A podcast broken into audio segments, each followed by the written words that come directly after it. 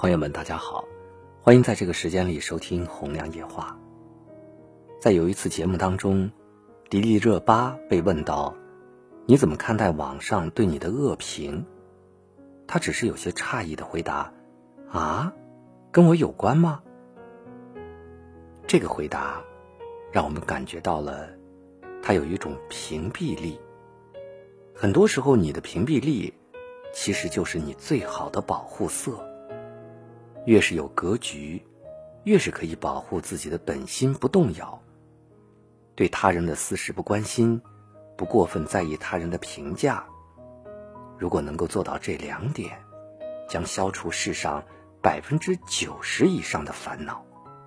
一群人聊天有人说，朋友圈啊是越来越没劲儿了，不是晒娃的，就是微商，要么无趣的段子。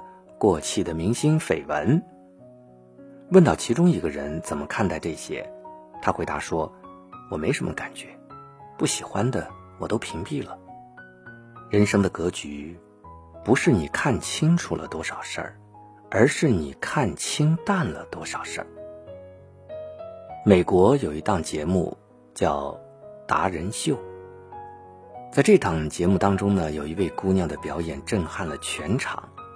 但是在赢得全场观众惊叹之前，她是被评委所淘汰了的。一开始，这位姑娘上台以后，便默不作声的在一个画板上乱画。四位评委看了呢，认为她在胡作非为，于是全部灭灯。被灭灯之后呢，她并没有急着解释，而是继续作画。终于在一分三十七秒的时候，她的作品。惊艳全场。此时呢，这位被灭灯却依然坚持画到最后的姑娘，泪如雨下。结果没出来之前，眼泪背后的委屈，又有多少人知道呢？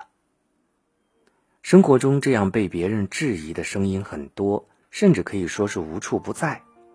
如果你是一个说话温柔的人，有人就会说你故意发嗲；如果你是一个心生悲悯的人，有人就会说你假扮好人；如果你是一个公私分明的人，还有人会说你假装圣人，等等。活在屏幕外的我们，又何尝不是视频中那个画画的姑娘，用别人不理解的方式前行，却还要接受别人的评判，会被灭灯，会迎来不解。不怀好意的猜疑和误解。年少被误解的时候，还想着跟人家解释个明白才能够放下；可是成年以后，这些委屈就只能够自己往肚子里咽，无人可说，也无法倾诉。世间的喜怒哀乐并不相通，也没有真正的感同身受。外界的不良声音，或许无法制止。但可以修炼自己的屏蔽力。所谓屏蔽力，就是主动屏蔽不需要的东西和不必要的关系。其实呢，也有一个迷惑中的姑娘，她叫秋秋，她专科大二，如今面临着毕业季，她决定考研。当她把这个想法说给身边人听的时候呢，得到的却是质疑。你这样能考上吗？其实生活里每个人都遇到过这样的声音，过分关心只会被干扰，没法心无旁骛地走到目标。